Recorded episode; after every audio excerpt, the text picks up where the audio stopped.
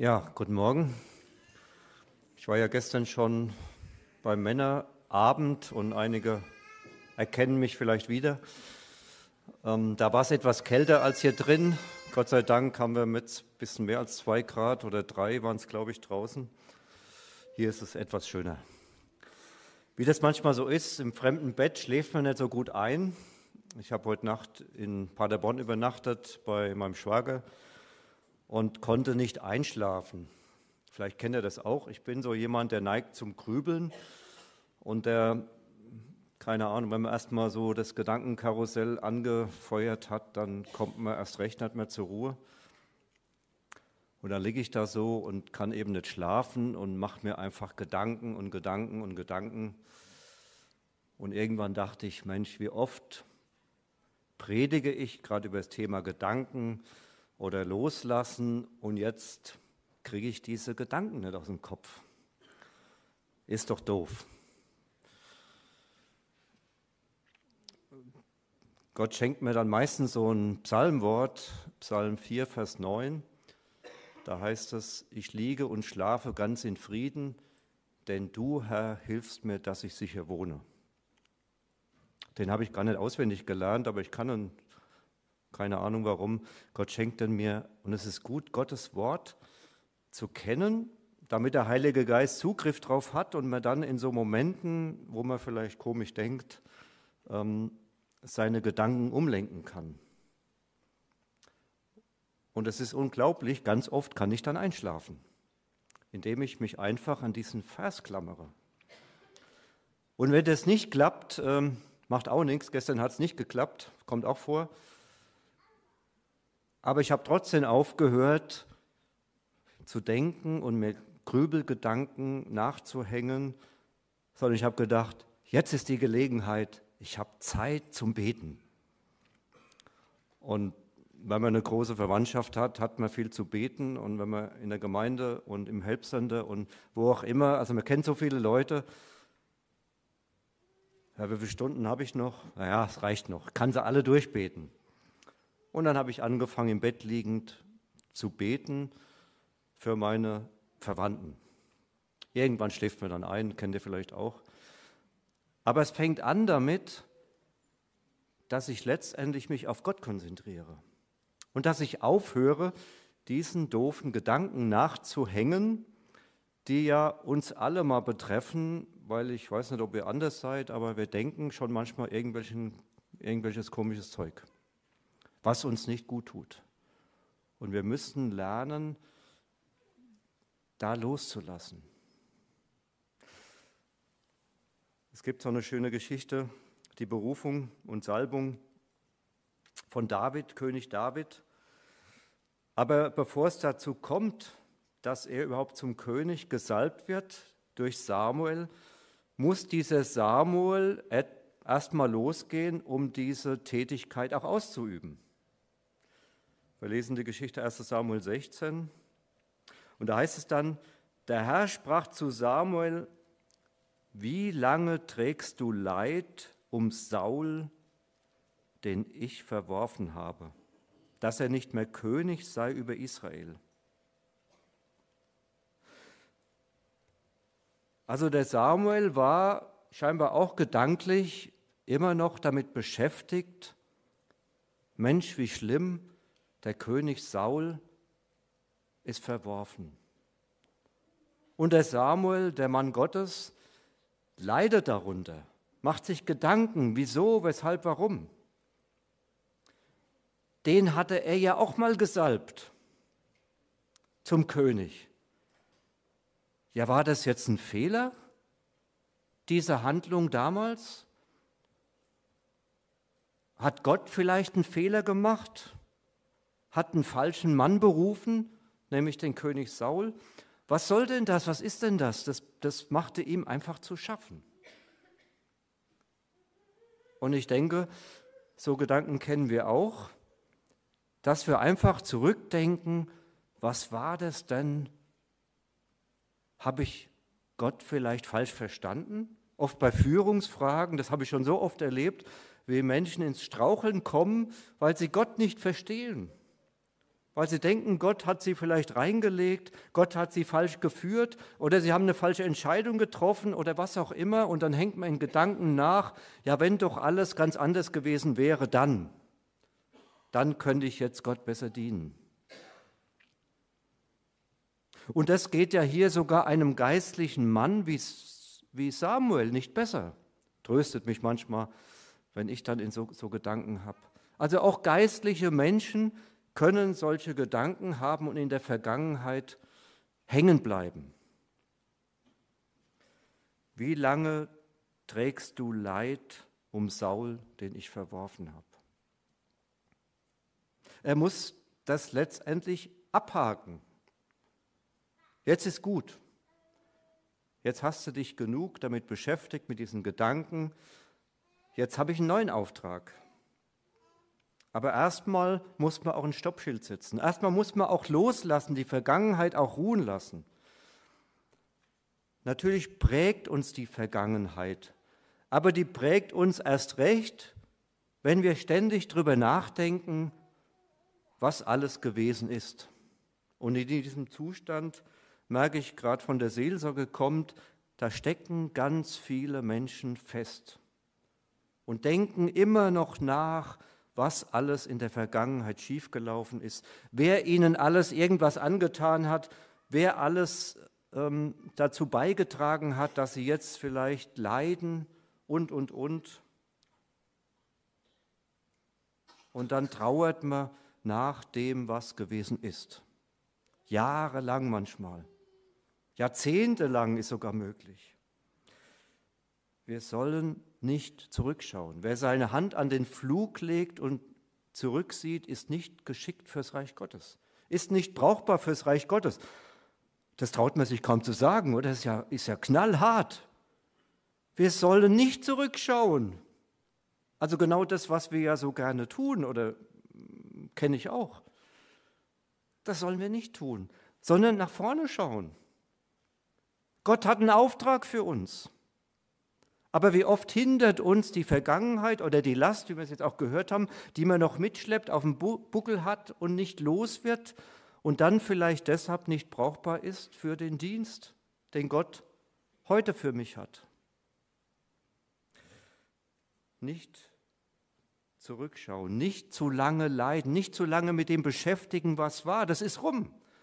Das lässt sich nicht mehr ändern. Das ist Vergangenheit. Das ist geschehen. Und das braucht mich auch nicht mein Leben lang quälen oder beschäftigen oder am Dienst hindern oder was auch immer. Ich soll nach vorne schauen, nach oben schauen. Das ist schon schön groß, das Kreuz, gell? Da weiß man, wo man hingucken soll. Und wie oft ist man gefangen, auch in Glaubenssätzen, dass man eben denkt, ich genüge nicht, ich tauge nichts, weil es einem eingeredet wurde, vielleicht von Kind an, und dann nimmt man das mit und kommt im Leben nicht klar, weil man einfach äh, vielleicht fertig gemacht wurde, gemobbt wurde oder was auch immer.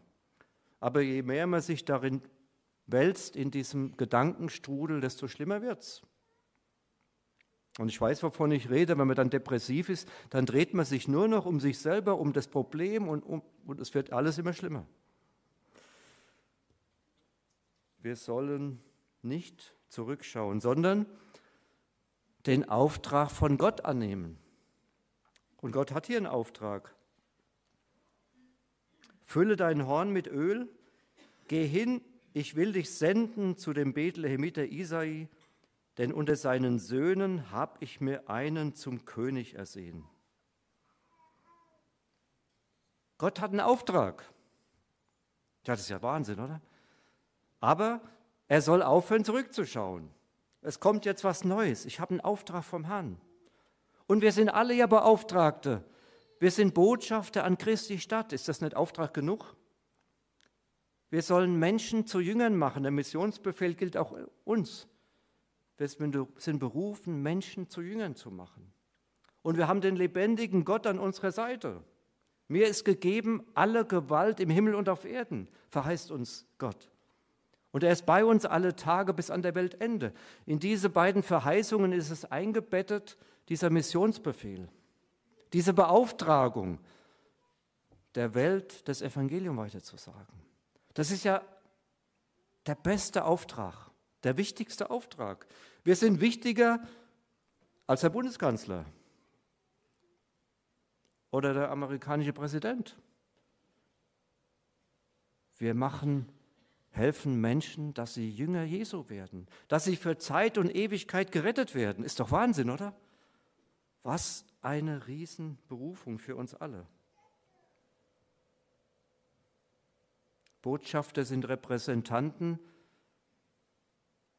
des eigenen Landes in einem anderen Land. Und wir sind eigentlich schon Himmelsbürger. Da ist unser Platz. Und jetzt sind wir hier auf Erden und repräsentieren hier auf Erden letztendlich Gottes Reich.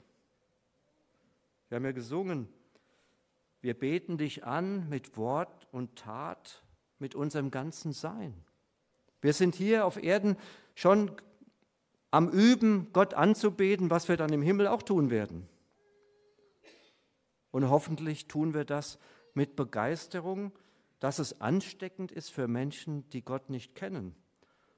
Und nicht mit einem mürrischen Gesicht, auch ist es anstrengend, Jesus nachzufolgen. Wenig ermutigend für andere, auch Jünger zu werden. Das wünsche ich uns. Aber so einen Auftrag anzunehmen, das fiel ja auch dem Samuel nicht leicht. Der sagt dann, wie kann ich hingehen, Vers 2? Saul wird es erfahren und mich töten.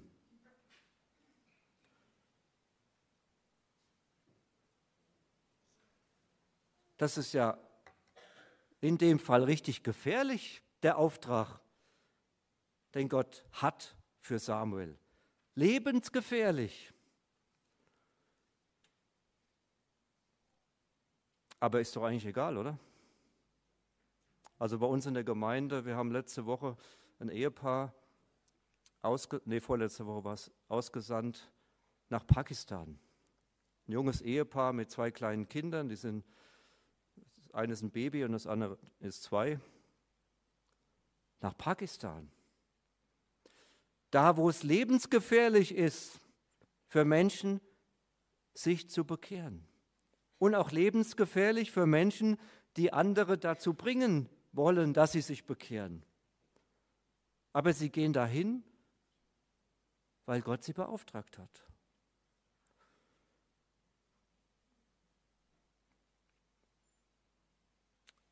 Der, wir dürfen aber mit Gott diskutieren. Wir dürfen ihm das auch sagen. Das ist mir eigentlich zu schwer, was du davon mir willst. Ich kann nicht reden. Das hat ja Mose auch schon ausdiskutiert. Er hatte vier Ausreden bei seiner Berufungsgeschichte, bevor der in die Pötte kam, um dann so ein mächtiger Führer zu werden. Vier Ausreden. Der durfte mit Gott diskutieren. Oder Abraham, als Sodom und Gomorra vernichtet werden sollte. Äh, ja, wenn es doch äh, 40 sind, wenn es doch 30 sind und der hat mit Gott regelrecht gehandelt. Ich glaube, wir sollten das tun, wir dürfen das. Nicht gleich Nein sagen, ich möchte deinen Auftrag nicht erfüllen, sondern mit Gott reden. Und ruhig ehrlich, wir müssen ehrlich sein. Was haben wir vorhin auch gesungen? Unser Herz vor Gott ausschütten. Und in meinem Herzen ist vielleicht Angst vor dem, was auf mich zukommt. Oder vor, die, vor jenem Schritt. Ich habe vielleicht Angst auf die Bibelschule zu gehen oder ich habe Angst, diesen Schritt zu gehen. Ich habe Angst, äh, hier vorne zu stehen oder was auch immer mir Gott vor die Füße legt, was ich vielleicht tun soll. Gott sagen, ganz ehrlich, ich habe eigentlich Angst. Gott lässt sich darauf ein. Gott ermutigt uns bestimmt, wenn er etwas von uns will, garantiert. Der lässt sich schon was einfallen, auch für dich, damit du bereit bist, das zu tun, womit Gott dich beauftragt. Wir dürfen ruhig mit Gott argumentieren, aber das Ziel sollte immer sein, dass wir es dann auch tun, was er sagt. Auch wenn es uns heute noch schwerfällt. Auch wenn wir denken, ich kann das nicht, ich schaffe das nicht, ich bin vielleicht zu klein, zu gering. Wie viele Männer in der Bibel waren auch eigentlich total ungeeignet für den Dienst. Das macht doch für Gott nichts. Der macht uns schon geeignet, der macht uns schon passend, der gebraucht uns schon. Hauptsache, wir stellen uns ihm zur Verfügung. Dann wird ja die Ehre noch größer, die Ehre Gottes, wenn wir völlig unbrauchbar sind für den Job, den er für uns hat, oder? Das ist doch toll. Dann ist es ja völlig egal, was ich kann und wer ich bin. Ja genau, Hauptsache, ich stelle mich Gott zur Verfügung. Hauptsache, ich bin bereit, seinen Willen zu tun. Hauptsache, ich bin bereit, das ist mein nächster Punkt, gehorsam zu sein. Und Samuel ist dann schließlich gehorsam und geht. Der weiß ja noch nicht mal ganz konkret, was sein Auftrag ist. Der weiß ja noch gar nicht, ja, wen soll ich denn salben? Der, der geht einfach los. Es wird schon einer dabei sein. Manchmal ist es ein bisschen ungewiss. Aber die Bereitschaft zu gehen, wenn Gott uns beauftragt, darum geht es doch. Und da gab es manche, die hatten es ja noch viel schwerer. Der Abraham sollte einfach Ur in Chaldea verlassen und einfach losziehen ohne Ziel. Der wusste überhaupt nicht wohin. Geh einfach mal los. Boah, das wäre mir schon ein bisschen schwer, oder? Völlig ins Ungewisse. Ähm, ich wusste zumindest, ich soll gestern Abend ähm, zum Birkenhof fahren und heute Morgen hierher. Das ist schon ein bisschen beruhigend. Ich weiß zwar dann auch noch nicht genau, wer hier sitzt und wer zuhört und wie das gestern wurde, hatte ich auch nicht geahnt, aber ich wusste schon mal wohin. Aber es ist doch eigentlich auch total spannend, wenn man es nicht weiß, oder? Wenn ich totales Vertrauen habe zu Gott, kann es mir doch eigentlich egal sein, wo er mich hinführt. Und wisst ihr was? Was wir im Helpsender in unserer Seelsorge, wo wir, wohin wir Menschen führen, damit sie heil werden, das Einzige, was wir tun, naja, das Einzige vielleicht nicht, aber das Hauptsächliche, was wir tun, wir führen sie in eine lebendige, gesunde Beziehung zu unserem lebendigen Gott. Das bedeutet, wir wünschen, wir hoffen, wir beten, dass sie vollkommen Gott vertrauen. Und dann ist Gehorsam ganz leicht. Das ist nur schwer, wenn wir eigene Ziele haben, die wir vielleicht denken, die sind besser als das, was Gott vielleicht von mir haben könnte oder wollen würde. Die Angst davor, Gott führt mich zu etwas, was mir schadet, was mir nicht gut tut, was mir zu schwer ist. Grenzenloses Vertrauen dürfen wir doch haben zum lebendigen Gott. Und ich wünsche mir das, dass wir noch mehr vertrauen, dass wir noch mehr wachsen in der Erkenntnis Gottes, dass wir noch mehr begeistert sind von Jesus, dass wir noch mehr das im Herzen verinnerlichen, was wir heute alles an Liedern gesungen, die hatten, die hatten ja richtig Tiefgang, dass wir das leben im Alltag ein grenzenloses Vertrauen zum lebendigen Gott. Gott kann einfach mit mir machen, was ich will. Fertig. Können wir das beten jeden Tag? Herr, führe du mich Schritt für Schritt. Psyche, äh, Sprüche 3, Vers 5 und 6, verlass dich von ganzem Herzen auf den Herrn und nicht auf deinen Verstand. Ja, auf den verlassen wir uns schon ganz gerne, weil wir ja auch viel wissen. Und jetzt in der Seelsorge oder vielleicht theologisch, da, da weiß man natürlich nach 36 Jahren als Christ so einiges und hat schon vielen Menschen geholfen, könnte sich dann irgendwann einbilden, Mensch, ich bin ja was, ich kann ja was, ich kann ja dem Herrn richtig gut dienen. Nein, ich muss ihm ganz kindlich vertrauen, wie jeder. Wie jeder, der zu uns kommt mit all seinen Problemen, muss ich jeden Tag neu Christus vertrauen.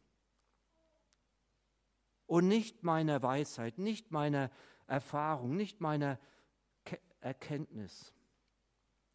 Diesem Gott, der sich hier offenbart, darf ich vertrauen. Grenzenlos. Und Gott ist so wunderbar. Ich hoffe, ihr könnt das sagen. Und einfach Ja sagen zu ihm. Der Saul, das lesen wir in Kapitel 15. Was war denn das Problem? Warum wurde er denn verworfen? Das ist schon richtig tragisch. Dem wurde ein Auftrag gegeben, Kapitel 15, Vers 3. Zieh nun hin, schlag Amalek, vollstrecke den Bann an ihm und an allem, was, es, was er hat. Verschone sie nicht, sondern töte Mann und Frau, Kinder und Säuglinge, Rinder und Schafe, Kamele und Esel. Also ein Auftrag, richtig brutal. Er soll die alle völlig niedermachen, töten, bis auf den letzten Mann und alle Tiere. Und Saul hat es ja ganz gut gemeint. Der hat einfach ein paar Tiere zum Opfern aufgehoben, um sie dann als Opfertiere wieder Gott ähm, zu opfern. Klingt ja eigentlich gar nicht so schlecht. Und er hat nur den König nicht getötet. Also der hat Gottes Willen fast vollständig getan. Sagen wir mal, zu 95 Prozent hat er Gottes Willen getan. Und das sagt er ja auch, als er dann von Samuel gefragt, Samuel sagt dann, warum hast du der Stimme des Herrn nicht gehorcht, sondern du hast dich an die Beute gemacht und getan, was dem Herrn missfiel? Und er sagt in Vers 20, Saul antwortete Samuel, ich habe doch der Stimme des Herrn gehorcht ich bin doch den Weg gezogen, den mich der Herr sandte. Ich habe Agag, den Sohn, den König von Amalek, hergebracht und an den Amalekitern den Band vollstreckt. Der dachte, ich hab's doch getan. Ich war doch gehorsam. Fehlt doch nur so, so viel. Das, das hat er doch gedacht, für einen guten Zweck noch die Tiere zu verwenden. Und was sagt Samuel? warum warst du ungehorsam?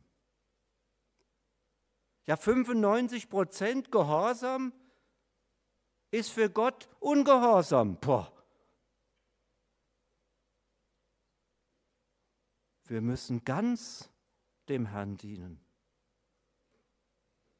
Ganz.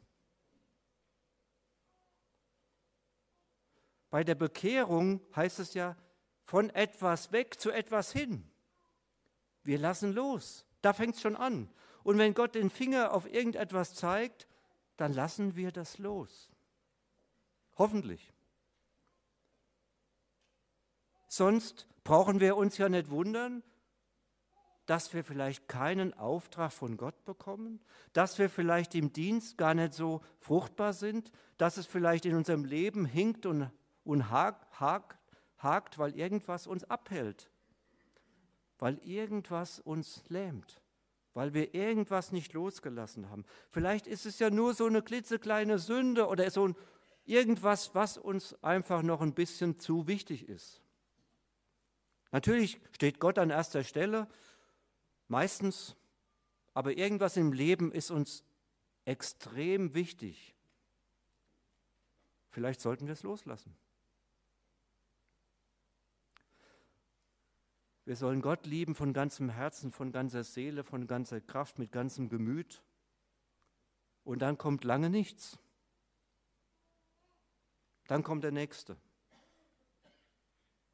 Mit ganzem Herzen, mit ganzem. Ah, da haben wir ganz schön viel zu tun.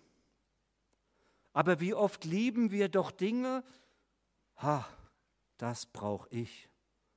Das tut mir, ja, fällt es uns manchmal schwer loszulassen. Es ist leichter zu singen als zu leben vom Herrn. Aber die Bereitschaft, ganze Sache zu machen. Der Saul hat ja da noch eine Ausrede. Dann sagt er doch, das Volk hat von der Beute genommen, Schafe und Rinder, das Beste vom Gebannten, um es dem Herrn, deinem Gott, zu opfern in Gilgal. Ich kann doch nichts dafür. Das Volk war's. Schuldverschiebung, das ist auch so ganz typisch menschlich. Wir schieben gern die Schuld auf irgendjemand anders. Ich kann doch nichts dafür. Ich bin halt so. Ich kann Gott irgendwie nicht besser dienen. Saul wurde verworfen, weil er ungehorsam ist. Und dann kurz danach heißt es, Gehorsam ist besser als Opfer. Wir brauchen nicht alles Mögliche Gott zu opfern und ihn gnädig zu stimmen. Wir sollen gehorsam sein. Das ist eine Entscheidung. Ich will Gott immer gehorsam sein. Egal, was er von mir erwartet. Das ist einfach mein Lebensmotto. Ich tue, was der Herr sagt. Bist du dazu bereit? Da hat man manchmal dann Angst. Könnte Gott ja irgendwas von mir wollen, was mir nicht so gefällt? Ja, was habe ich denn für ein Gottesbild? Gott ist doch vollkommen, Gott ist doch heilig, Gott ist doch gerecht, der mutet mir doch nichts zu, was mich quält oder was mir schadet, sondern der hat doch den besten Plan, den, die besten Wege für mich bereit. Dem darf ich doch grenzenlos vertrauen, oder? Und das wünsche ich mir, dass unser Gottesbild immer noch wächst und immer noch größer wird, wir immer mehr begeistert sind von diesem wunderbaren Herrn, der alles für uns getan hat der wie ein Hirte für seine Schafe sorgt, der dem verlorenen Schaf zur Not nachgeht, der es zurückholt, der einen Tisch deckt im Angesicht unserer Feinde, wie wir im Psalm 23 lesen. Wir haben einen Gott, egal wo wir uns befinden, ist er bei uns. Und wir dürfen ihm vertrauen. Und das wünsche ich uns. Und dass wir auch bereit sind, umzukehren, wenn wir unseren Weg als falsch erkannt haben. Das Interessante ist ja, in der Geschichte geht es ja weiter, er soll ja dann den König ähm, salben und er denkt ja jedes Mal, da rief Isa den Abinadab, ließ ihn an Samuel vorübergehen und vorher den Eliab. Und jedes Mal denkt er, das ist der Gesalbte. Siebenmal hat er sich geirrt. Der war nicht dabei, David, der war auf dem Feld. Also auch Männer Gottes können sich mal irren. Das macht nichts, wenn sie bereit sind, sich korrigieren zu lassen. Wenn sie nicht auf stur schalten. Doch, den salbe ich jetzt, der gefällt mir.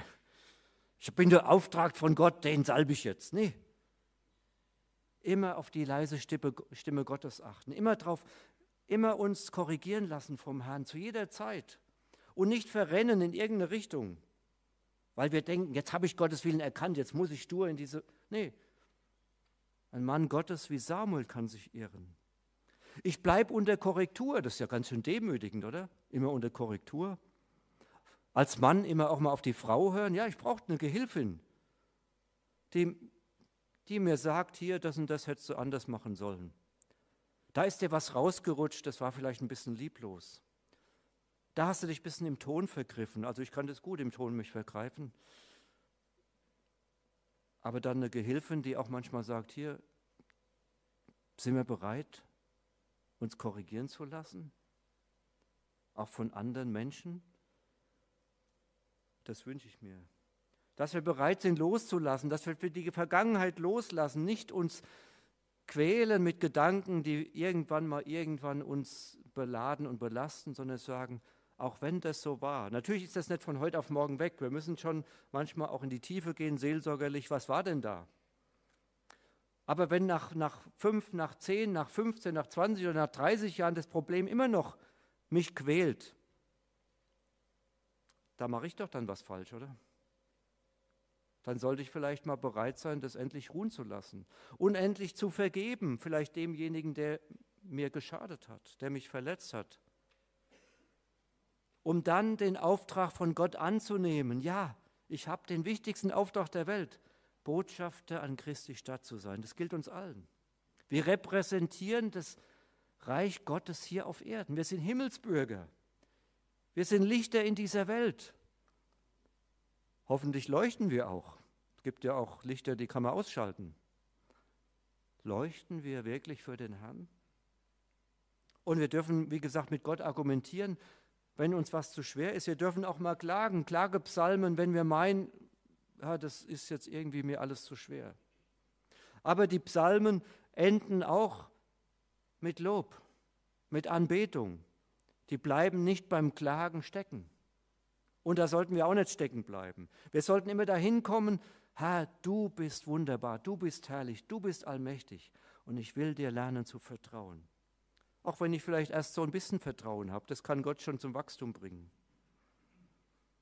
Und letztendlich sollte das Ziel sein, wir sind gehorsam. Ich bin bereit, immer Gottes Willen zu tun. Das ist das Beste für uns alle. Der meint es so gut, der wird uns nicht überfordern. Und wir können Gott erleben. Und das ist so spannend, als Christ zu leben, wenn man gehorsam ist und nicht immer seinen Willen tut, weil man denkt, ich weiß es besser als Gott. Tun wir doch mal ein bisschen Gottes Willen. Und dann erleben wir, Gott hält sein Wort. Wenn ich die Bedingungen erfülle und er verspricht, dann tut er seinen Part. Wir leben doch verheißungsorientiert, stützen uns auf die Verheißungen Gottes und vertrauen, dass Gottes Wort die Wahrheit ist. Und haben eine Beziehung zu diesem Gott, eine Liebesbeziehung, die uns trägt, die wir pflegen dürfen. Nicht nur jetzt hier im Gottesdienst sitzend auf einer Predigt hören, singen und beten, sondern das geht dann zu Hause weiter. Ich lebe mein Christsein im Alltag mit einer lebendigen Beziehung zum lebendigen Gott und das spürt und merkt jeder, der mit mir zusammen ist, dass ich diesem Gott vertraue, dass dieser Gott gegenwärtig ist im Leben.